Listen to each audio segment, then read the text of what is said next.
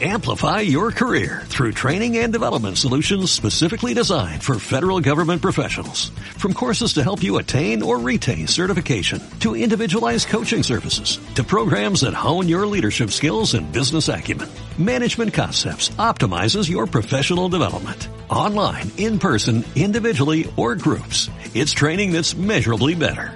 Learn more at managementconcepts.com. That's managementconcepts.com.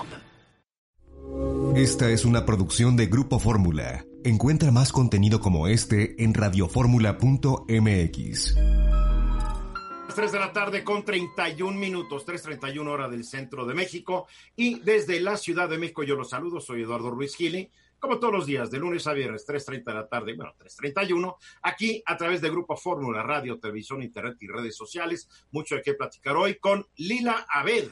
Ay, un gusto estar aquí con todos ustedes, señores. Igualmente. Um, Joaquín Ortiz de Chavarría. Hola Eduardo, ¿qué tal? Buenas tardes. Pues muy contentos, como siempre. Qué bueno, qué bueno. Está, tú no eres de los neuróticos por el encierro. Juan Ascarga. No, no, estoy estudiando las capitales de México. ¿Cómo están todos? Saludos. Y desde Tijuana, Baja California, Guillermo Hernández Salga. La bellísima Tijuana, saludos. Has de, estar en una, has de estar en una zona muy bonita porque a mí me encanta Tijuana, pero de Bella tendrá 10 cuadras, por favor. Sí. Bueno, pues estoy en una de Digo, esas 10. Sí. sí. pero tampoco presumas la bellísima. Bueno, de, me de la, gusta de, Tijuana. de mi bellísima manzana, di, por favor. Bien, aquí estamos. Oye. Y no, y no es hablar mal de los tijuanenses, hablar mal de los gobernantes que ha tenido Baja California y Tijuana, que para embellecer su ciudad, como que se, se han tardado ya bastantes siglos. Pero en fin, aquí estamos. En el año 1982 entrevistaba yo al que todavía era candidato a la presidencia, Eberto Castillo. Él era candidato por el Partido Socialista Unificado de México a la presidencia, después declinó su candidatura a favor de Lázaro Cárdenas, pero lo entrevisté. Y yo le dije, oiga, ingeniero, la verdad es que los políticos manipulan mucho los datos. Y él me dijo, joven, en la vida todos manipulamos. Yo manipulo, tú manipulas, todos manipulan.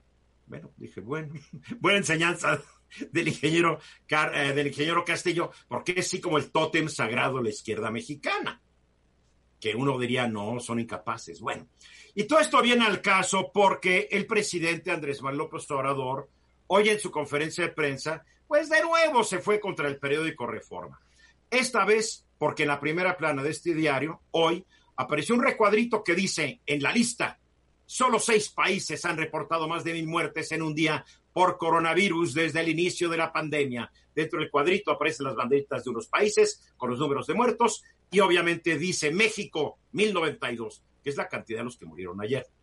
En Palenque, donde estaba esta mañana, el presidente acusó a Reforma de manipular la información porque las cifras de defunciones que se presentan dia diariamente se actualizan según se va dictaminando si fueron o no causadas por el coronavirus. ¿Y qué dijo el presidente? Pero no significa que hayan fallecido en un día mil personas. Eso lo quiero dejar muy claro. Enseguida le dedicó 15 minutos de la conferencia para demostrar lo que para él, ha sido un exitoso manejo de la pandemia por parte de su gobierno. Y proyectó una tabla, ya saben que el presidente se apoya mucho en, en tablas, en gráficos, proyectó una tabla eh, en donde mostraba que de 30 países en esa tabla, en donde se registran más muertos por COVID-19, México se ubica en el lugar 18. La verdad, lo cual no es cierto, porque hasta ayer nuestro país con 11.729 defunciones está en séptimo lugar, después de Estados Unidos con casi 110.000, Reino Unido con casi 40.000, Italia con casi 34.000, Brasil con casi 33.000, Francia con 29 mil y España con 27 mil. De acuerdo con sus datos, en Bélgica han muerto nueve veces más personas que en México, en Reino Unido, España e Italia seis veces más, en Suecia y Francia cinco veces más, y así hasta Suiza, Canadá, Ecuador, Brasil, Perú y Portugal, en donde la tabla mostraba que han fallecido dos veces más personas que nuestro país. De acuerdo a esto, uno diría que en Bélgica se han muerto pues casi más que en Estados Unidos, porque nueve veces 11.729 defunciones de México, uff, pues casi, casi igual que en Estados Unidos. ¿Nos mintió el presidente? No, no mintió, porque él no se refería al total de muertos, sino al número de funciones por cada millón de habitantes de cada país. Visto así, la tabla muestra a México en el lugar número 18 porque no incluye a varios microestados o micropaíses como San Marino, Andorra, Luxemburgo, eh, que registran mayores tasas, ¿eh? pero que realmente pues no se cuentan. Pero, ¿qué pasa? Que también se le olvidó a quien hizo la gráfica incluir a Dinamarca, que no es un micropaís. Si se incluye a Dinamarca, es más, México no está en el lugar 18, está en el 19. Y si se incluyen los micropaíses, México está en el lugar 29. No está mal. En su análisis para mostrar que nuestro país registra menos muertes por millón de habitantes, AMLO optó también por ignorar un dato que aparece en la tabla que presentó. Los días transcurridos desde que en cada país se registró el primer caso uh -huh. de COVID-19. Y este dato es muy importante porque dada la velocidad con que se esparce el nuevo coronavirus, pues no es válido comparar la tasa de fallecimientos en un país en donde el primer caso ocurrió a fines de diciembre y principios de enero, con otro, como es México, donde el gobierno confirmó los tres primeros casos hasta el 28 de febrero. Moraleja, lo ocurrido la mañana, mañanera de hoy deja en claro que no solo Reforma maneja los números según le convenga. Como decía Alberto Castillo, todos manipulamos. Ayer Andrés Manuel le dio la razón a Castillo. Hay muchos datos que muestran que en México se ha manejado muy mal la pandemia. Eh, el lunes o mañana, si me da tiempo, voy a tratar de dar muchos. Por ejemplo, aquí tengo el índice de casos reportados, cómo va aumentando los casos día a día de esta pandemia. Y caray, los casos reportados en México van aumentando de una manera, pues vamos a decir, preocupante. Pero eso lo voy a dejar para otro día porque, porque los números se pueden manipular. Pero yo sí les digo que mañana o el lunes voy a presentar números fríos, sin maquillaje, sin manipulación, para que el público que nos ve y nos escucha, al verlos, decida si sí o si no, México y su gobierno de la 4T ha enfrentado exitosamente o no la pandemia de COVID-19. Así están las cosas. Pero, Eduardo, pero ¿y todas las muertes de neumonía típica y todas las muertes que se dan en las casas que no se registran como tal de coronavirus? Ok, en la tabla del presidente, Bélgica aparece en primer lugar. Uh -huh. Nada más que Bélgica, a diferencia de México, Bélgica registra cada muerto no solamente en hospitales, sino en domicilios particulares. Uh -huh. Hay otra cosa, Bélgica da como muertos de COVID-19 aquellas personas que hayan muerto de síntomas similares, aunque no se les haya hecho la autopsia o un examen post-mortem. Por eso Bélgica que está arriba es de los pocos países que se atreve a hacerlo, porque la mayoría, como México, no, no. no, nos dicen lo que está pasando. Voy a tu pregunta, o sea, Lila. Oye, sí, sí, Juan. Clasificando, eh, digamos, la neumonía típica como un COVID, ¿no? O sea, están... No, no se reportan. Nada más lo hacen, lo marcan como un COVID. En México no, no lo marcan. No, en, bueno, está hablando de Bélgica. En Bélgica, Bélgica sí, en México no. En México, para empezar, no hacen las pruebas necesarias ni entre vivos ni entre muertos. Joaquín. Eduardo, mira, yo, yo creo que lo importante de conocer los números y analizarlos es para qué sirven. Y estos números sirven para. No, también es importante saber manipularlos. Porque Claro. reforma se Claro. pinta solita. Claro. Y hoy vimos que no está sola reforma. Porque Así es. estos números Está generan políticas públicas, generan acciones, generan lineamientos y generan regresos a la normalidad o invenciones de realidad. Entonces estamos ante un escenario en donde el uso responsable de los números puede traducirse en nuevas muertes. No nada más es el, el elemento propagandístico, gráficas y pegarle a la curva. Es decir, es- hay un tema muy importante atrás del manejo eficiente y útil de los números en una pandemia y en una crisis. La información... lleva- Perdóname, hay, manejar los números en cualquier situación de tu vida es Está importante. Claro, Por claro, favor, por supuesto. no Pero aquí- una pandemia. En, en México nos han mentido. Nos, no, mira, vamos a, vamos a ser buena onda. Nos han manipulado los datos desde tiempo inmemorial. ¿Por Sí. qué? Porque se aprovechan de que el público, la mayor parte del público, aunque tengan un doctorado, no se sientan a analizar profundamente los números. Los números no, no a todo el mundo les gusta, a mí me fascinan, me encanta verlos, porque, porque para manipular los números, alguien que le hizo esa tabla, Andrés Manuel, manipuló los números. Nada más que, que no se olvide incluir a Dinamarca. ¿Qué pasó, caray? pero Una a ver, pequeña- una a ver, va. Guillermo Hernández, va Guillermo. Porque Oye, lo, lo- lo interesante es que en esta manipulación de los números hay, Perdón, se llama análisis. bueno, en, en este análisis peculiar de los números, a mí me gustaría que, que- que siempre tuviéramos bien clara la referencia y en este espacio, en este hueco que queda de un lado y del otro, se puedan entender los riesgos y las acciones que eventualmente hay que tener. Porque dentro de este análisis que ha habido por, por parte de la presidencia, recuerdo que hubo una declaración que decía, ya Bien. domamos, y no es cierto. No, no, y todavía insistió y que ya la domamos. Estos números se los pasa López Gatel, que López Gatel es el manipulador que le pasa esta Exacto, exactamente. Es El el mayor manipulador. Dice, a ver cómo vamos, vamos a mandarle esto y lo manda. Vamos hasta decir que el manipula. presidente confía en que no debe confiar. Estamos de regreso exactamente, faltan 14 minutos para la hora. Estamos hablando que cuando un funcionario público, sea quien sea, sea el presidente, a un presidente municipal, eh, lo que sea, como ahorita, ¿qué vimos ahorita? Que en Jalisco unos policías mataron a un joven. En Estados Unidos unos policías mataron a un señor y se armó que arde, arde, arde París, arde Estados Unidos. Aquí, ¿qué Eh. pasa?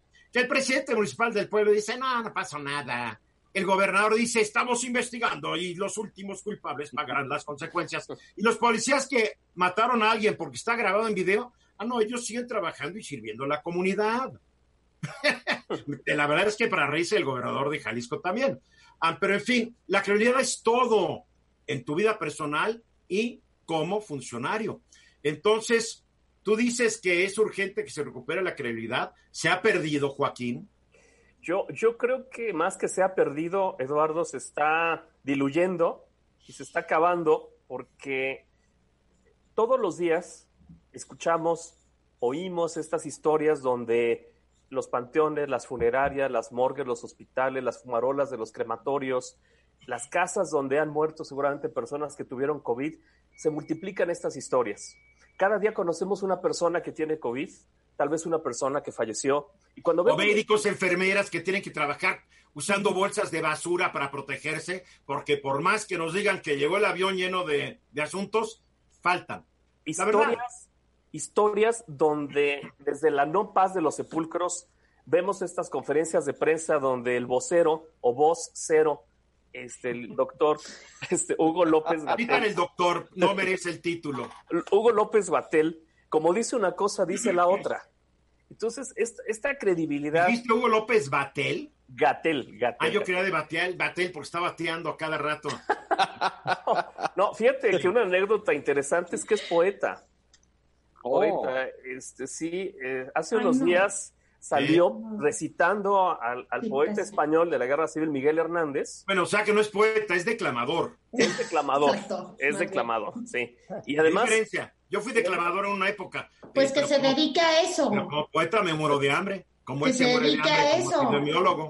¿y cómo se llama la poesía de Miguel Hernández que el vocero de la pandemia este, declamó o dijo, u- utilicemos un verbo más fuerte, pero, pero no, el hambre. Qué poco afortunado poema de Miguel Hernández. ¿En qué momento, cómo pierde la credibilidad? El, el poema no es afor- desafortunado, el declamador es desafortunado. Y la selección del poema, Claro. porque lo, lo que va a seguir es que va a bailar, que va a cantar. Bueno, ya, ya cantó. Ah, ya cantó. ¿Dónde? También ya cantó y, Bueno, ya, ya bailó. ya se reunió con los niños, hizo un Y ya programa bailó. imitando uno que hizo 100, nada más que el de 100 estuvo mejor porque tuvo, tuvo a todos los personajes de Plaza Sésamo. Ah, sí, sí, sí. Ah, bueno, sí. Gupta.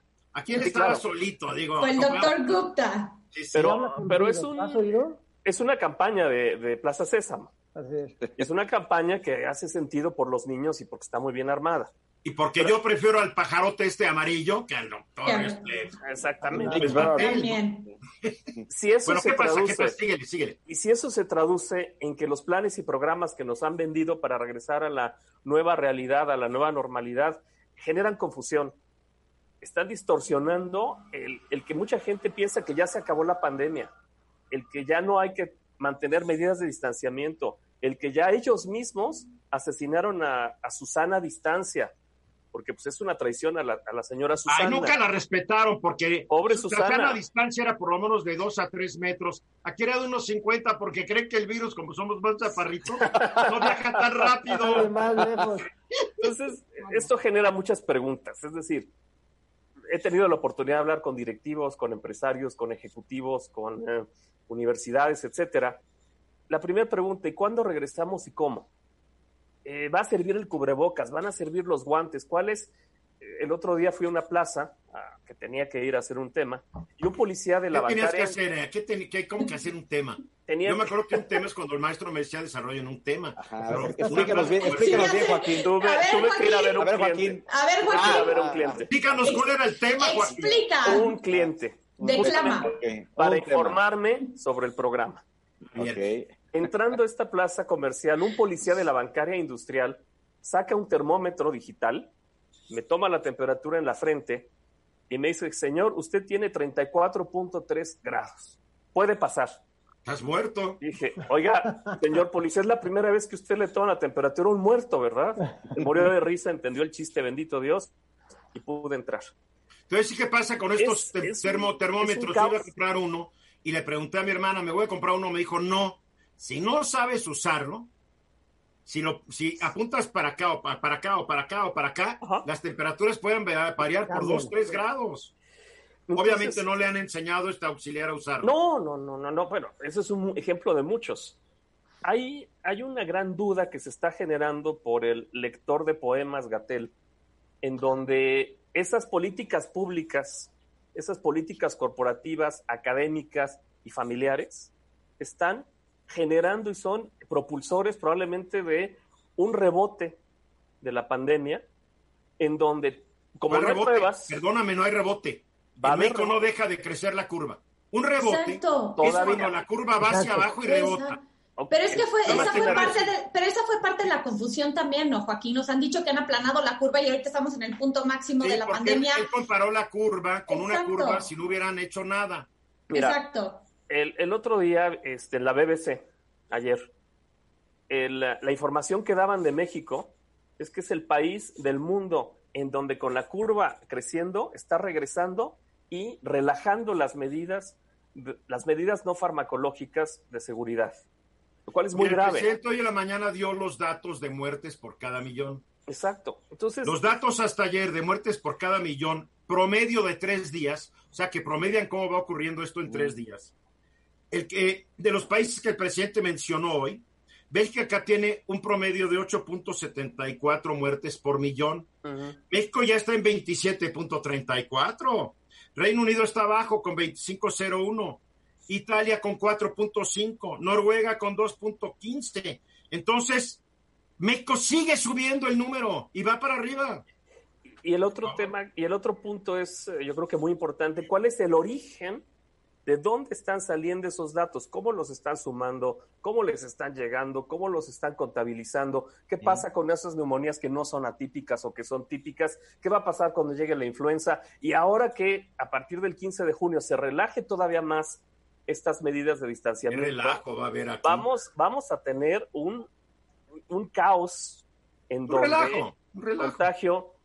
Me decía el otro día un directivo muy importante de una empresa que ellos piensan hacer sus propias pruebas al interior de, de la empresa de manera independiente en sus plantas Claro. industriales para garantizar que sus obreros, que sus trabajadores no estén contaminados. Y ni ahí hay garantía, porque acuérdate que puede estar 14 días asintomático antes de que te enfermes, a es, pesar de es. estar infectado, ¿eh? Cuidado. Así es que, así es que los datos reales nos los va a ir imponiendo la realidad las próximas semanas, porque esto todavía le falta muchas semanas, meses. Mira, Ajá.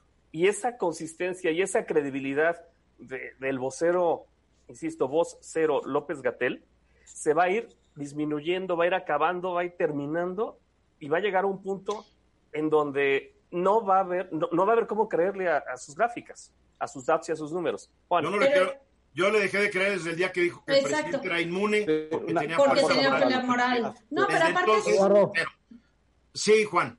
Oye, eh, eh, nada más compartir con el auditorio que hace unas semanas también hicimos unas preguntas a la- a- en encuestas sobre credibilidad y confianza. De acuerdo. Y, y en ambos casos, Joaquín, coincidía con lo que estás diciendo. eh, no hay nada de credibilidad en lo que dicen, y no solamente López Gatel, sino todas las autoridades que se han parado enfrente como voceros a hablar sobre la pandemia. Y yo creo que eh, la gente está empezando a confiar más en algunos gobernadores claro. que el gobierno federal. No hemos hecho las encuestas a nivel estatal, pero seguramente sí hay cambios. Y también hay el tema de la credibilidad que se convierte en confianza. ¿Cuánto confían entonces en hacer lo que están pidiendo que hagamos? ¿no? Y hoy tenemos. A mí, lo que me preocupa es que cuando el presidente dice que ya estamos saliendo, que está domada, pues mucha gente le cree. Y aparte está de gira. Aparte está de gira y no se pone cubrebocas. O sea, ¿quién le va?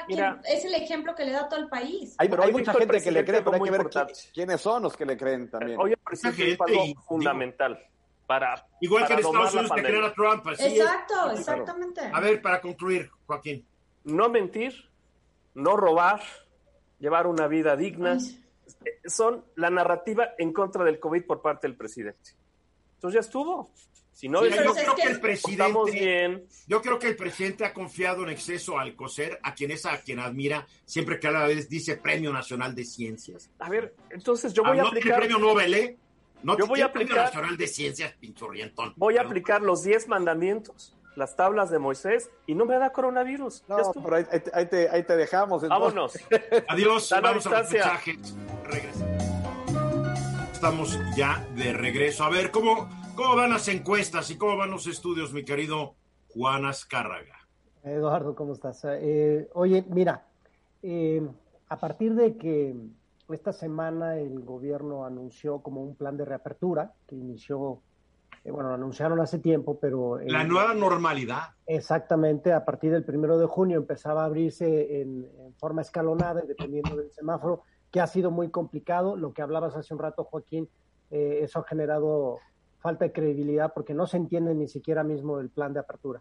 Entonces lo que hicimos fue tratar de hacer como un recuento de daños de lo que el coronavirus ha provocado en la sociedad mexicana hasta el día de hoy. Entonces ahorita tenemos este, datos bien interesantes. Les preguntamos de todo tipo de cosas. Les preguntamos. Esta es una encuesta telefónica. No, es una encuesta online, Eduardo. Ah, eh, ¿Cuánta gente, ¿Cuánta gente participó y de dónde? Alrededor de mil personas ¿Mil personas? Un poquito pasadito de mil personas y la detuvimos ya. Y luego esto tiene, bueno, la fuente de, consulta es en teléfonos móviles y en computadoras, ¿no? A través de los dos dispositivos. ¿Y puedes, y, puedes, localizar dónde estaba la gente o, no? Es en todo el país y sí viene, sí viene una, un registro de la localidad, porque muchos de ellos contestan a través de la línea de Facebook y otros contestan a través de una plataforma donde viene el registro celular. Ah, bien. Entonces, si se, si se detecta hay una, una segmentación importante y además se conoce que vienen por todos los estados, ¿no? Viene una, digamos, una distribución a nivel nacional. Entonces le hicimos preguntas interesantes. Lo primero es qué les preocupaba. Y las cosas que más les preocupa son dos miedos, ¿no? El primer miedo que les, que les viene a la mente, y es un 69%, es la inseguridad que va a provocar todo, toda esta situación del coronavirus, ¿no? Eh, la, pandemia económica. Así es, la pandemia económica está golpeando también a los delincuentes y los delincuentes pues van a salir pues con, con más ahínco a trabajar, ¿no? y, está y, está, y está arrojando a millones a la pobreza. Y pues ni modo, o, o, delinco o me muero, ¿no? No es justificar, es, explicar lo que pasa. Justo lo que iba a comentar, Eduardo, no solamente los delincuentes, sino cuánta gente está quedando sin empleo y se están quedando sin una forma eh, de traer el alimento a la casa y entonces... O sin una ocupación dentro de la economía informal, también se les acabó. Así es. Luego, por otro lado, tienen, eh, se les está quedando un miedo muy grande para esta nueva normalidad en, eh, en contagiarse, ellos o algún familiar. 55% de la población tiene miedo de contagiarse, ¿no? Y eso, pues, este, genera, digamos, como la primera disposición. Entonces les hicimos una pregunta que quiero platicar. Oye, pero se te olvidó decir que el 34% dice que sí tiene algo de miedo al contagio. Así es, si tú sumaras... estás hablando de casi el 90% de la gente tiene o mucho o algo de miedo. O algo de miedo, es decir, eh, pues todos están muy preocupados. Y por eso la nueva normalidad, platicaba en, otros, en otras ocasiones, que va a ser un cambio muy radical en el uso de tapabocas, en el uso de desinfectantes, de tapetes eh, para mm, desinfectar las suelas de los zapatos, especialmente al entrar a las casas, ¿no? Entonces, eh, pues sí, es un miedo importante alrededor de todos los mexicanos. Entonces, a partir de ahí también les preguntamos pues, temas espirituales y de su relación con Dios y les preguntamos, a partir de estos miedos y tal, ¿qué piensas? ¿Vas a tener una más o menor relación con Dios? Y fíjate que el 36% nos dijo que va a tener, sí, mucha más relación con Dios, ¿no? Que le pregunten por qué mandó este virus, caray. Pero bueno, es un hecho que la gente cuando ve problemas al frente económicos o, o de salud, pues recurren a, a, a, pedirle a Dios que haya cambios ahí. Tú sabes que yo sí creo en eso. ¿eh? Está bien, cada quien cree lo que sea. ¿no? Claro, claro. Oye, también preguntamos, Eduardo. Pregúntale, Juan, por favor, y me dices. Yo ya le pregunté, pero no te puedo decir todavía. Oye, pregúntale por nosotros también y qué onda, qué va a pasar, ¿no? No le ha contestado a lo mejor. Futuro? A ver, 36 dice, tengo una mayor relación con mi creador. Vamos Así a usar es. esta palabra. 28% dice que sí, algo va a aumentar. O sea, la pregunta fue si iban a aumentar o no. Y 28 dijo que algo, 36 dijo que mucho, 26% dijo que nada, ¿no? Y un 8% pues no sabe que, que, cuál va a ser su, su relación en ese sentido. Luego les preguntamos que cómo se ve su empleo hacia el futuro, en este regreso, es decir, cuando ya regresas a trabajar, ¿dónde ves tu empleo? ¿Cómo lo ves? ¿no? Y entonces el 42% dijo, mantengo mi empleo tal cual como es, mismo sueldo, mismo lugar, mismas circunstancias, mismo trabajo. Pero un 28% declaró que va a estar desempleado. Entonces, pues eso ya te habla mucho de lo que hablaba yo al principio, la inseguridad, ¿no? Ajá. Ese 28%. Perdón, aquí están hablando de empleo o de ocupación, porque hay mucha gente que está ocupada para ganar dinero, pero no tiene un empleo, pensando que un empleo es un trabajo que realizas en horarios determinados, en una empresa constituida legalmente y recibiendo, además de un sueldo por lo menos mínimo, las prestaciones de ley. Así es. O aquí Nos estás hablando de ocupación. Empleo, Eduardo, empleo, Empleo, no, no, no ocupación, porque si no nos estarían hablando de lo que es este economía informal. Aquí estamos Sí, hablando claro, de- porque te lo pregunto porque esa es la laraca que se armó con los últimos datos que dio el INEGI, donde dice que aumentó el número de población económicamente activa que no está buscando trabajo y la mayoría de ellos son gente que está en Ahora, la que- informalidad. Y hablan de Estamos 12 millones. preguntándole a la gente, ¿no? Sobre su empleo, no Bien. sobre su... Después, eh, un 15% nos dijo que iba a hacer en su nueva normalidad más home office, es decir, dentro de la mezcla de trabajo más home office. Un 9% dijo que trabajará solo desde casa a partir de entonces. Y, eh, y un 5% dijo que iba a trabajar desde un distinto lugar, es decir, las empresas se están moviendo de lugar o están moviendo los empleados a zonas distintas, ¿no? Entonces, pues hay un cambio importante en esa, en esa circunstancia. Además hay un pesimismo amplio de ese 28%, por eso te preguntaba si no se incluye, porque mucha gente cree que es un empleo ir a atender el puesto. Sí, sí, exacto. Oye, Su, su ocupación o, o estar Sí, vendiendo es estos muy buenos ja- cacahuates japoneses en la calle. Sí, sí, ¿Cuál sí. es su trabajo? Vendo cacahuates, ¿no? Oye, Juan, la encuesta que hiciste no, no preguntaste nada sobre las escuelas y la gente tiene miedo de mandar a sus hijos otra vez a, En- a las en- escuelas. Así es, en la encuesta anterior lo, lo pregunté y estaba Ajá. muy alta la respuesta, no lo tengo. Es que no se acuerda, Lila, no, no te hizo Pero caso. el jueves pasado lo comentamos, Lila, y sí había un, el pasado o el antepasado, un dato relevante sobre que la gente tiene mucho miedo de regresar a las escuelas. ¿eh? Pero bueno, de- después los ahorros, Eduardo, que lo hemos hablado muchas veces, el mexicano no está acostumbrado a ahorrar, ¿no? Y los pocos que tienen ahorros, les preguntamos si tuvieron que usar sus ahorros o no durante esta pandemia, que todavía sigue, digamos, la cuarentena, eh, el confinamiento, y el 30% nos dijo que usó todos sus ahorros el 30% de las personas que encuestamos. El 22% nos dijo que sí un poco. 19% nos dijo que sí bastante. O sea que si Sí. tú sumas esos tres, Sí, Claro. pues Ya- eh, ya eh, se estás erosionó hablando todo eso. del. Son 80% siete de cada diez gente que ha tenido es. que recurrir a sus ahorros. y que casi se los acabaron la mayoría. Porque en México el ahorro es muy pequeño, porque los sueldos Sí, son muy sí. bajos, la capacidad de ahorro es muy baja. Así es, si te fijas ahí en el último numerito que traigo es un 10% se atrevió a declarar pues que no tenía ahorros, cuando en otras encuestas hemos visto que el, más del 50% no está acostumbrado a ahorrar.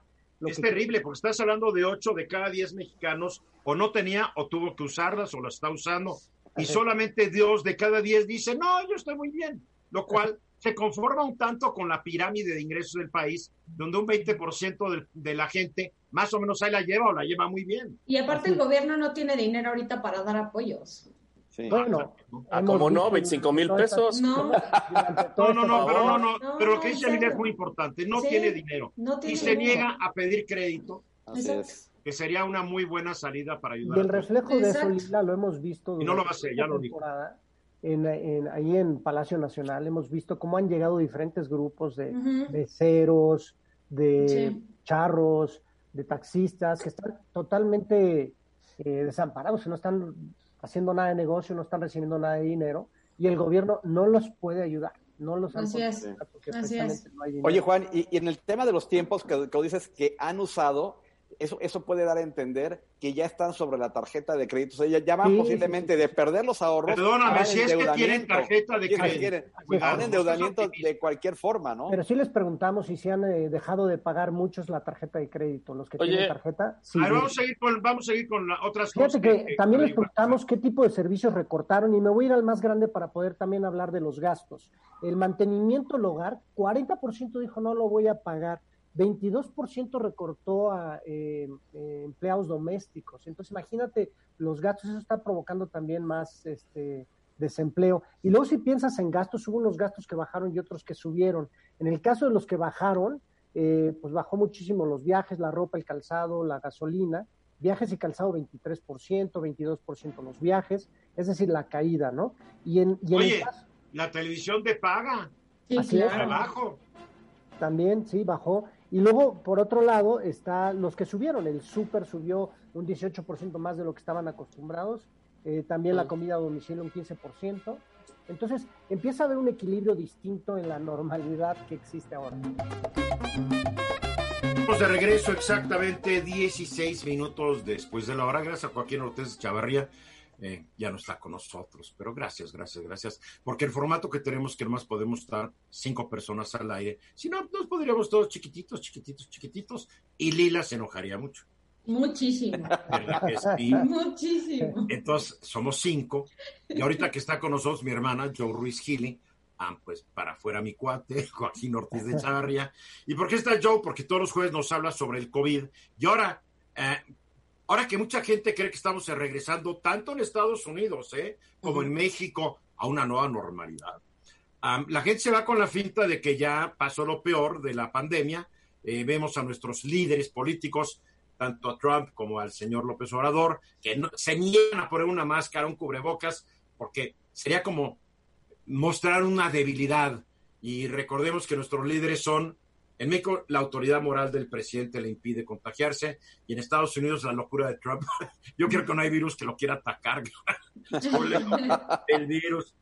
Pero Joe, si hay un gran riesgo de contraer COVID, ahora pues mira, supuestamente no hay contingencia y que estamos en una nueva normalidad, ¿no? Mira, yo creo que no debemos de respirar con mucho alivio ante todas estas noticias que la curva está bajando, que ya no hay COVID, sobre todo si la información es confusa y en muchas veces muy contradictoria.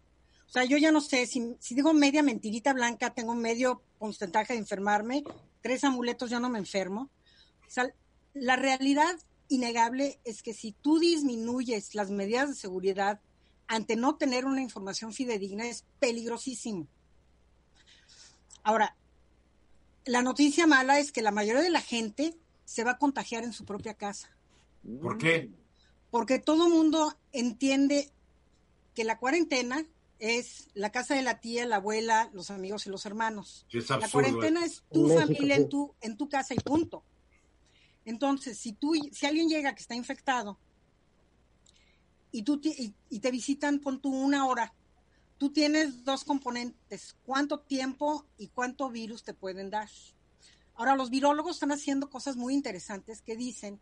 A ver, una pregunta, te interrumpo. Si la persona que entra a tu casa viene con su tapabocas y, y más o menos bien y está lavando las manos, ¿es, es, tan alto el riesgo? Muchísimo. Te protege, el, cubrebocas te va a proteger a ti. O sea, que la persona no, no puede entrar sin estar con su cubrebocas, porque el cubrebocas lo que más lo, funciona más que nada para que él no saque sus virus. Para que te protejan a ti. Bien, ok, bien. Ahora, los virólogos están diciendo, en, base a otros modelos de viruses, que tú nada, nada más necesitas mil partículas de coronavirus para infectarte. infectarte. O sea, mil virusitos. Mil virusitos. Ahora, para ponerlo en perspectiva y en contexto, un estornudo, un estornudo son 30 mil gotitas de saliva que salen volando a 300 kilómetros por hora a 4 a 8 metros. Ahora, si ¿Y cuántos virus y cuántos virus puede haber en cada gotita? Si estás infectado puede haber hasta 200 millones. ¿Por cada gotita? Por cada estornudo o por cada tos. Ay, wow. ¿Ok? Entonces, por ejemplo, si tú, si tú estás en una oficina y tú estás hablando con alguien, el hablar, el respirar también te hace que tú eches virus. Mm. Entonces están diciendo, bueno, si tú hablas, tú estás echando como 200 partículas virales por minuto. Si hablas con alguien durante cinco minutos, ahí están tus mil viruses. Y creo, creo que la mejor manera de ejemplificar esto es que la gente vea sus iPads o sus laptops que utiliza, cómo quedan a veces después de estar hablando enfrente de ellas, quedan como que con gotitas. Ah, ¿sí? con muchas gotitas. Estás, echando gotitas, por eso te venden las toallitas para limpiarlas. Exactamente. Ahora, lo más importante de esto es que una infección equivale a multiplicar cuántos virus estás expuestos por el tiempo que estás expuesto. Y lo fabuloso de esto es que esta fórmula es la base de lo que hace salud pública para hacer protocolos de seguimiento y de rastreo que nosotros no hacemos. Pero no entendí el concepto, perdón, que no lo entendí. Porque tú estás viendo, o sea, si alguien se enferma, tú ya sabes sus contactos, cuánto tiempo estuvieron expuestos. Aunque sea sintomático. Aunque sea sintomático. Es lo más peligroso de esto. La mayoría de la gente de COVID no tiene síntomas. Pero si ya te sacaron a ti tu examen y pon tú que estás positivo, si usas esta fórmula, tú puedes ver a quién pudiste tú haber contagiado. Entonces, eso te ayuda a planar la curva más que, pues no sé, un escapulario, yo creo. Por supuesto. Sí, bastante. Bueno, Juan, Juan, Juan discutiría eso contigo. No, no, a ver, yo no estoy diciendo que un escapulario te lo pero te da paz. Si te lo pones aquí, puede. Oye, si te da paz, ¿sabes qué? Te lo tienes que poner el virus y paz. En la boca. Te tienes que poner escapulario en la boca. Te lo pones en el tapabocas. Es una bola de ateo. puesto el tapabocas, sí, sí, sí.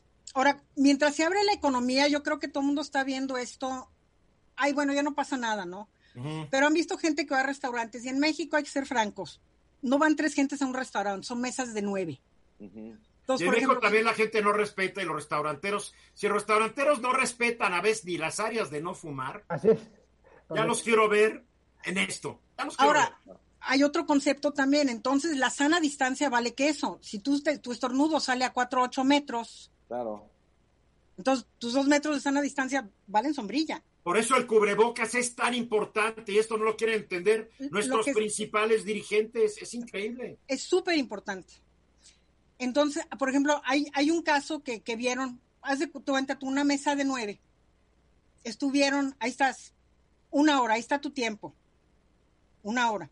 Este es una típica mesa dominguera de México. ¿eh? Mesa dominguera de México. Donde van los papás, los abuelos, los tíos y los niños. Todos. Una hora en el restaurante. Se contagiaron la mitad de la mesa, de los comensales, y de otras mesas hasta el 75% dependiendo del flujo de aire y para dónde iba el aire. Claro. Entonces aquí es bien importante, si tú vas al súper, pues tú tienes que ver, ok, ¿qué tan grande es mi espacio? ¿Hay circulación de aire? ¿Cuánta gente hay? Ahí están todas tus variables. Ahora, tu variable, tu riesgo es menor si tú vas al súper, obvio con tu cubrebocas, pero es más alto para la persona que trabaja en el súper tiempo y exposición. Oye, si haces como la secretaria del Trabajo de México, ¿cómo se llama esta Luisa María alcalde. que vas y es mientras estás comprando un vino caro, eh, porque ella, la austeridad para ella no ha llegado y ni republicana tampoco, y estás hablando por tu celular, echando chisme, sin cubrebocas, ¿ella qué tanto riesgo tiene de haber infectado a otros? También tiene riesgo porque, porque cuando hablas estás echando, te lo estás echando a dos metros. O sea, sobre los productos está hablando y Sobre los productos, si tú volteas y tienes a alguien aquí que está agarrando los bolillos. ¿Cuánto tiempo queda flotando el virus en el aire? El virus, como es chiquito, puede flotar en el aire 10 a 12 minutos. Bien. A ver, Lila. Una pregunta. Eh, sé que han hecho como varios estudios eh, sobre cuánto tiempo realmente se puede quedar en la superficie, es decir, en los metales, en los productos y tal. Pero han dicho que realmente es muy difícil que te infectes de las cosas, de los, o, no es cierto, eso, eso no me queda claro. Porque mira, tienes la misma variable, cuántos virus y cuánto tiempo vas a, vas a, vas a tocar la superficie. Pero a ver, entonces no, no, no, no pero ¿para qué arriesgar? Mejor desinfectas las cosas que Sí, claro. y cuando desinfectas tú debes de ponerte guantes. Y me talle los ojos y ya eso no, no implica o necesito una dosis mayor. Exacto, exacto. Pero es igual, si a ti te estornuda alguien en los ojos, ya entró por los ojos. Por eso, pero si yo lo hago una sola vez, toco un virus y me toco los ojos y me entraron 5 o 10 virus, eso no es suficiente para contagiarme. La cosa es, ¿te acuerdas que hablamos de la carga viral hace unas semanas? Si tú tienes a alguien que está enfermo y está contagiado, él puede tener hasta 200 millones de virus en ese estornudo. Okay. Si tú tienes a alguien que apenas está enfermando, puede ser que sean menos. Entonces tu carga viral va a ser menos y es posible que, que tú estés asintomático, pero tengas parte del virus. Yo, por eso muchos doctores se mueren por la exposición de tantos virus, o sea, día tras día. Lo mismo, estás 8 o 12 horas en una unidad de COVID o con cuántos pacientes estás viendo, con, con aire que estás recirculando. Claro, claro. Esa es la fórmula mágica. Okay. yo, entonces, algo que debe ser bien interesante que se sepan en todas las oficinas cuando intenten esa nueva normalidad o incluso en, en, las mismas casas, es que al usar la computadora, el, el iPad y el teléfono, haya un, una conciencia de estar limpiando, ¿no? Porque estornudas sobre la computadora, no sabes qué tienes, ahí, ahí se queda el teclado toda la... Pero se queda aunque no estornudes, Guillermo. Bueno, también, eh, eh, etcétera. Y, gotitas. Exacto, estar haciéndole, eh, jugando al teléfono, etcétera. Hay que limpiarlo porque hace muchos años encontraron que un teléfono, la pantalla de un teléfono, tiene más bichos que un excusado. Fíjate nada más. Ah. A, ver, a ver, una pregunta. ¿Vidrios abiertos o aire acondicionado? Pues si pueden abrir los vidrios, ábranlos, circula el aire. Claro. O sea, ¿Qué, es es, lo letal de Estados Unidos? Los aire acondicionado. aire acondicionado. Claro, los aviones, los aviones, ahí está. No, pero yo, estaba escuchando que los aviones han puesto, hay, hay filtros. muy eficientes que, que no dejan que pase el, el, virus. Es lo que bueno, pero tienes a la gente aquí en el avión también. y, no, están respetando el tener un asiento vacío. No, les vale gorro. Oye, estamos respirando. Mira, Taesa y varias, ¿cómo se llama? Aerolíneas, no, Taesa no existe, esta Aerolíneas. La que Aerobús, Viva Aerobús. Viva Aerobús. Te vende un boleto combinado con Frontier Airlines, llegas al aeropuerto y dice, se canceló el vuelo. Así es. El, de, el que iba a agarrar después, se canceló el vuelo. Oye, que tengan más vergüenza, ¿no? Por favor, que no vendan vuelos que están cancelando. A ver, Joe, rápidamente, 40 segundos para. La moraleja es 10 segundos. La moraleja es mascarilla. Gráfico visual. Gracias, Joe. Bye. 31 minutos después de la hora. La semana pasada enviamos emisión periodística de incógnito, además, a Guillermo, a Guillermo Hernández Salgado. Estuvo en Juárez, en Mexicali, en Tijuana, en la frontera con Estados Unidos, en San Diego, pues para ver los efectos de la pandemia, para ver qué tan en serio han realizado su trabajo en los aeropuertos, en los puntos fronterizos. Ah, ¿Te sorprendiste, verdad, Guillermo? Pues mira, la verdad sí. Te voy a, voy a darles más o menos unos, unas eh, idea del recorrido y de lo que vi para que sepan allá nuestro, eh, nuestro auditorio cómo es que se vive la pandemia en estos lugares. Primero, el aeropuerto de la Ciudad de México, yo creo que en general bastante bien porque incluso hacen sanitizaciones eh, por áreas y las hacen varias veces al día. Sin embargo, te cuando te sientas en, en la sala de espera, al lado, tu, sillón de a un lado tiene marcado una cruz para que no te sientes y respetar lo que sería más o menos la sana distancia. Pero el compadre que está atrás de ti, ese está pegadito, ese no es sana distancia. Bueno, pero es para otro lado. Sí, al mismo tiempo. sí, pero cuando él habla y estornuda es para el otro lado. Bueno, bueno, eso es lo que debería de ser, ¿no? Entonces, sí hay, sí hacen... Llega a saludar a Juan Kai, que ya está con nosotros. Hola, Juan. ¿Qué pasó, Eduardo? Buenas tardes. Eh, entonces, se, hace el intento, pero no es tan, tan eficiente. Eh, eh, en su gran mayoría la gente sí lleva su, cubrebocas, que es muy bueno. Algunos otros llevan la, la, careta. La careta, que es mejor. algunos llevan incluso los guantes y ves algunas personas que suben al avión y empiezan a, limpiar todo, que eso es excelente. Sin embargo, el avión va prácticamente, este, me tocó con un 80-85% y, y no hay espacio en muchos de los casos entre, entre pasajero y pasajero. Viajas. Las aerolíneas se habían dicho con bombo y platillo que no iban a vender asientos juntos. Los que van en medio. Que si hay tres filas, iban a dejar el asiento del medio vacío. Y si hay dos filas, un asiento vacío. Les ha valido queso. Eso, eso, eso no ha pasado. Eso de verdad no ha pasado. No, lo que hace la aerolínea, suerte de que sí salieron tus vuelos, ¿no? Tuve suerte de que salieron, por supuesto. Luego la aerolínea cuando, cuando eh, eh, anuncia, cuando ya estamos eh, en, en, proceso de aterrizar y después cuando ya estamos en la puerta, que por favor la gente no se amontó en los pasillos por la sana ah. distancia. Y a todo mundo no le importa. Mira, es que Porque todos crecimos alguna vez en nuestras vidas nos transportamos en un camión de pasajeros. Por supuesto. Vas agarrando el hábito, ya no lo puedes, no te libras del hábito. Pero ahí es un tema que de, de, verdad nos hace falta un tema cívico que no es poco control de los sobrecargos, perdóname. Los sobrecargos pueden meter orden. Si no lo meten es que no han recibido ni las instrucciones ni la capacitación de la empresa. Oye, Eduardo, pero a ver, si todos son adultos y todos entienden la situación, ya, ya, los pasajeros también.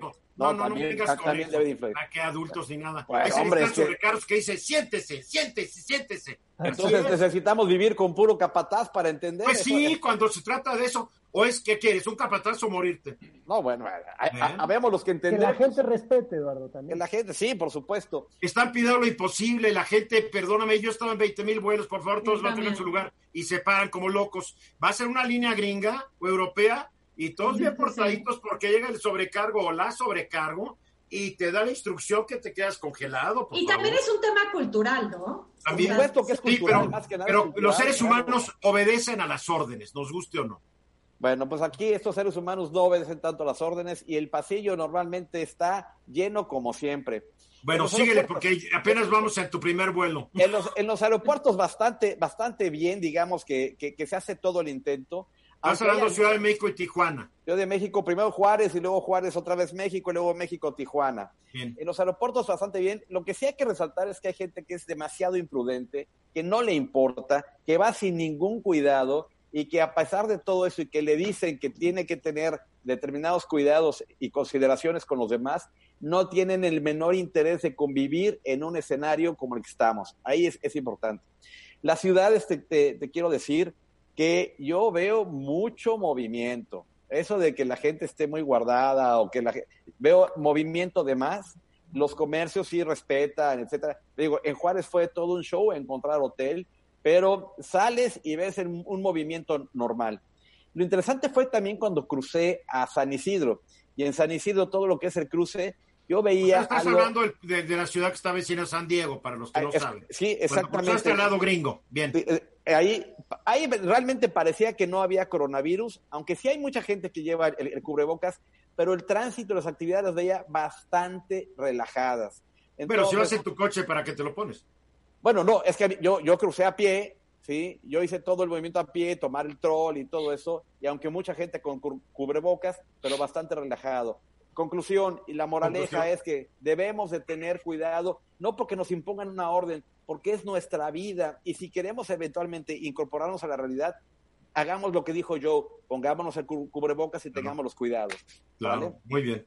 Bien, pero, o sea, de una calificación de 0 a 10, ¿cómo calificarías la situación en los aeropuertos? Pues un, muy razonable 8. ¿Y en, dentro de los aviones? Eh, un 5. ¿Todavía les das cinco? Yo les hubiera puesto un cero, mano, para un cinco. Muy bien, mi querido Juan Kai, ¿cómo estás? Bien, bien, Eduardo. Yo quería que ya te habías aburrido y te fuiste. No, no, no. Lo que pasa es que fui a, fui a dejar el cubrebocas. Ahora que te está viendo el público. Oigan, yo, quiero, a ver, les quiero platicar de un tema que es el bienestar en el centro de la política pública. Miren, la OCDE considera tres ámbitos para calificar el bienestar. Tiene que ver con la calidad de vida, con la situación económica de las personas y con la sostenibilidad o sustentabilidad en el ambiente. Cuando hablas de calidad de vida, hablas de seguridad, hablas de eh, un ambiente social agradable, un entorno familiar adecuado, las condiciones de vivienda, calificas la salud, la educación, la alimentación, la movilidad. Cuando hablas de situación económica, hablas de las condiciones y seguridades laborales, acceso a crédito. Cuando hablas de sostenibilidad, hablas del impacto que percibe la gente en términos ambientales. Eh, todos sabemos cómo nos quejamos de la contaminación y demás. Los indicadores que se usan para medir el bienestar, que son los más significativos, aunque no siempre reflejen la condición de bienestar como tal, son el Producto Interno Bruto corregido, es decir, incluyendo elementos sociales y medioambientales. El famoso PIB. El PIB. El índice de desarrollo humano, que incluye ingreso per cápita, educación, esperanza de vida, con buena salud. Y hay un índice que algunos no conocen, que es el índice del planeta feliz, que son indicadores que tienen las Naciones Unidas, son un tanto subjetivos, pero es cómo se percibe la felicidad, la huella ecológica y la condición de salud de los habitantes. Bueno, y el reino de Bután, ellos tienen su índice de felicidad bruta. Donde, no, en serio, no se ríen, yo creo que es un instrumento fenomenal, porque ahí miden qué tanto tiempo te dedicas a tu familia, ¿Qué tanto recordar que te dedicas a meditar? ¿Qué tanto descansas en las noches? O sea, porque todo eso es parte de tu bienestar. No más de haber visto tu lista, en México siento que estamos muy atrasados. ¿eh? Muy. Mira, en la más reciente medición de Naciones Unidas sobre ese particular, el país de mayor índice de felicidad es Suiza, le siguen los países nórdicos y Canadá. Esos son los países más felices del mundo y con mejor calidad de vida. Yo alguien un día discutía yo con unas personas esto, pero el problema también de estos índices que tú dices que fundamentalmente es el de Naciones Unidas, es que no incluye, por ejemplo, datos de tasas de suicidios. Porque en esos países donde la gente está muy contenta, de repente hay altas tasas de suicidio, más altas que en los países que no son tan felices. Algo está pasando, ¿no? Bueno, eh, sobre todo en Japón, pero no está en la lista de los más felices. Mira, yo creo que hay que poner. Dinamarca, que es un país más feliz, tiene tasas de suicidio más altas que México. Bueno, lo que pasa es que aquí no se hacen recuentos, aquí la gente se muere de pulmón. No, o sea, hay un recuento, un cadáver es un cadáver y tiene la forma en que murió. Hay que ser serio, sí. Este, mira, hay que poner el bienestar en el centro de la planificación urbana. ¿Por qué? Porque hablar pues del bienestar cuando hoy la salud está tan deteriorada, cuando estamos eh, en medio de enfermedades infecciosas, con un entorno depauperado, carentes de satisfactores de todo tipo. Bien. Esto provoca, obviamente, que las condiciones de bienestar no existan. Bien, te voy a tener que cortar, mi querido Juan. Ahí está la productora implacable. Gracias, Juan Cay. Están 14 minutos para hablar. No podemos dejar el programa sin que nuestra experta en asuntos internacionales, Lila Bed, nos comente sobre lo que hemos visto en Estados Unidos. Eh, manifestaciones, el último número donde me quedé eran casi 150 ciudades en donde se habían realizado manifestaciones para protestar por el asesinato de este señor que se llama George Floyd, ¿no? Es correcto. A, manos de un policía, bueno, no a manos, a, rodilla, de un policía que lo estranguló. Nueve minutos. nueve minutos y todavía ya había muerto y lo, lo seguía sosteniendo otros dos minutos. Es correcto. Sí quiero decir que en Guadalajara, en Jalisco, no, no en Guadalajara, en Jalisco, unos policías también mataron a un muchacho y no pasa nada. Los policías siguen trabajando y el gobernador, como todos los gobernadores de este país, siempre dice, eh, analizaremos e investigaremos el caso hasta sus últimas consecuencias y los culpables serán castigados. de entrada, los policías deberían estar suspendidos de entrada, porque mataron a alguien que agarraron vivito y sano y cuando la familia fue por él estaba muerto. Ah, no hay, no hay, no hay pretexto, señor gobernador Alfaro, la verdad, pero en fin. A ver, Lila.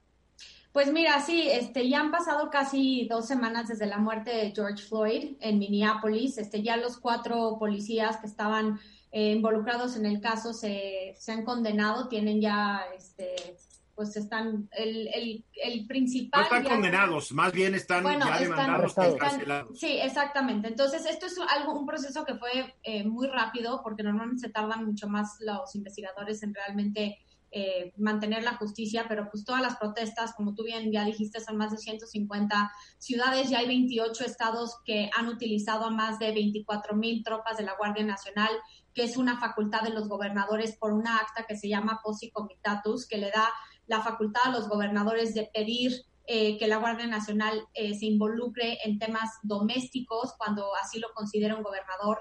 Y bueno, pues la... creo que es muy importante que aclaremos que la Guardia Nacional en Estados Unidos es una tropa civil. Y la gente que, exacto. La gente que pertenece a la Guardia Civil puede ser un ingeniero, puede ser un comentarista de radio, puede ser un médico. Y tienen empleos formales, o sea, eh, y cuando se les pide que que regresen a servir para como Guardia Nacional, están ahí netamente para asistir a las tropas estatales y a la y tienen un sueldo que no estén de uniforme, les mandan un, estipendo mensual bajo la condición de que cuando yo te necesite, vienes. Es la misma Guardia Nacional que a veces pide algún gobernador que entre para ayudar en temas, por ejemplo, migratorios, ¿no? Y asisten al, a las eh, patrullas fronterizas, pero no pueden ellos y, eh, por ejemplo, no pueden disparar como tal, asisten a las... No son policías, nomás son como de asistencia. Ahora, el presidente Donald Trump el lunes emitió un mensaje desde la Casa Blanca donde mencionó el acta de insurrección de 1807 que le permite al presidente utilizar al ejército para temas domésticos. Aquí hay un debate y análisis de qué, de cuánto poder tiene esta acta, si bien se ha utilizado más de una docena de veces en la historia de Estados Unidos en más de 200 años. Eh, normalmente se utiliza el ejército para tratar de unir al, al país, eh, tratar de eh, calmar alguna protesta o disturbio. Por ejemplo, en 1992 fue cuando se utilizó en, la época más reciente, cuando George W. Bush mandó al ejército a, las, a la ciudad de Los Ángeles para frenar unas protestas en contra de, de, una agresión que se le llevó a cabo a un afroamericano en ese momento que se llamaba Rodney King. Este, y el, menciono esto, Eduardo, porque es sumamente interesante la respuesta que se ha visto en, en toda la comunidad de generales. En Pero no vas a aclarar que hay una fuerte discusión cuando puede el presidente. Es correcto. A ver. Algunos dicen que solamente por solicitud de un gobernador. Es correcto. Y otros dicen cuando se trata de llegar y a imponer que se cumpla una ley federal. Sí, lo que Eso se usó mucho para casos de, de discriminación por parte de gobiernos locales Digan, no hay una ley federal y el ejército va a aplicar que se use. Pero no es fácil. no es fácil. El acta posa y comitatus, a la par de la acta de insurrección de 1807, realmente estaban tratando de limitar el poder federal, de utilizar el uso de las Fuerzas Armadas y el ejército, que es una facultad de los gobernadores, es un sistema federal. Eh, sin embargo, en el acta de insurrección, si bien en la ley dice, en el acta, dice, eh, se le tiene que pedir por solicitud de la legislatura o del gobernador estatal, Después de ese párrafo viene eh, el texto y dice que en, pocos, en pocas palabras, unilateralmente el presidente, si así lo considera necesario, sí puede mandar al ejército. De hecho, se puede federalizar la Guardia Nacional por el, el título 10 del Código Legal de Estados Unidos, lo cual sí se ha hecho en el pasado. Entonces, sí tiene el poder de, este, el presidente, es más bien si lo puede justificar y si cuenta con el apoyo de los generales y del ejército para llevar a cabo una agresión en contra de sus propios ciudadanos. Y parece que no puede, ¿verdad? Eh, no puede, mira, ya el general Matis, eh, que sirvió como general de, de Trump, y como fue secretario de la, de la, defensa, de la defensa. Es correcto. Eh, Esper, el actual secretario de la defensa, ya dijo en una conferencia de prensa que no es necesario utilizar el acta de insurrección, que no ha llegado a ese momento.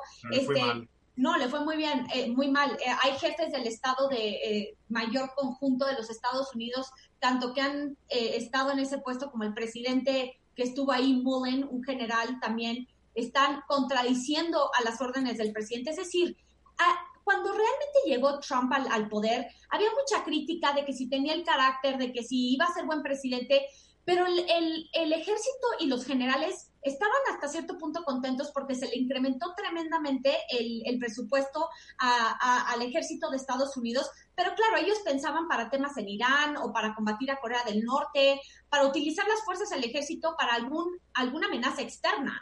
Pero es una línea muy fina eh, pasar a decir que vas a utilizar tus propios ejércitos en contra de tu gente, cuando la mayoría de estas protestas han sido pacíficas. Claro que ha habido violencia y se han puesto toques de queda, pero creo que esta respuesta de los generales es algo que le va a costar políticamente mucho a Donald Trump, que de por sí ahorita nada más goza del 43% de la aprobación. Biden lleva ya casi 49.9% y una ventaja en casi todos los estados críticos para las elecciones del 3 de noviembre de este año, Eduardo. Pues ojalá, pero a ver, hay preguntas. Juan Escarga. Bueno, no pregunta nada más, quería como también poner sobre contexto que el problema interno también es muy fuerte porque hay mucha solidaridad de la comunidad afroamericana y la latina ahora que se suma.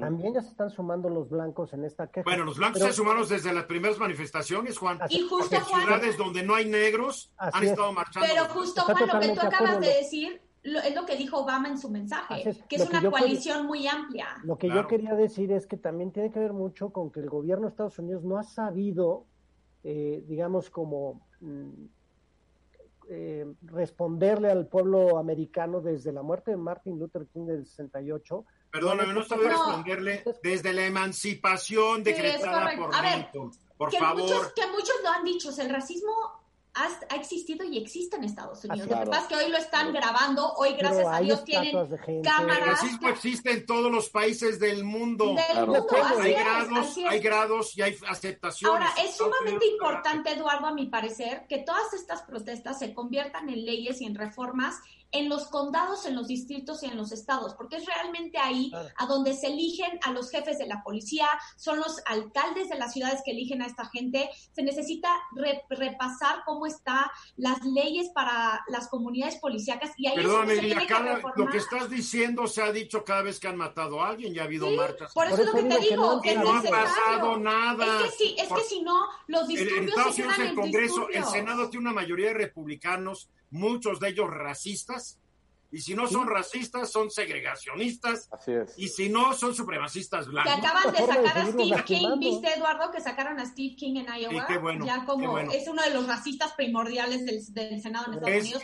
Es, es congresista por California, pero perdió la primaria en su partido republicano. Hierro Hernández. Lila, y bueno, eh, eh, eh, aunque ya dijiste que la, que la, situación de, popularidad de Trump va, va a la baja, ¿Este es el knockout para, para Trump, para su llegada a las elecciones? ¿O todavía tiene algunos Mira, yo te, yo te diría que falta mucho para el 3 de noviembre y muchas cosas pueden pasar. O sea, tanto lo puede, eh, puede llegar a tener una mayor aprobación. Lo que tiene Trump es que tiene una base electoral muy sólida, que pocas veces se mueve y la gente que lo apoya aplaude el hecho de que haya salido a decir, yo soy el presidente de la ley y el orden, que es lo mismo que dijo Nixon en 1968, pero ante otro panorama. Y es un genio de la manipulación. Exacto, pero sabes que la culpa exacto, por la COVID. Exacto, claro, pero sabes a mí, sabes a mí que sí se me hizo uno de los pasos, yo creo que realmente le va a costar mucho es cuando sale de la Casa Blanca con Esper, con, con, con no flanqueado de su gente y, va y va a la Biblia y le dicen, "Es una Biblia, es tu Biblia." Y le dice, "Pues es una Biblia."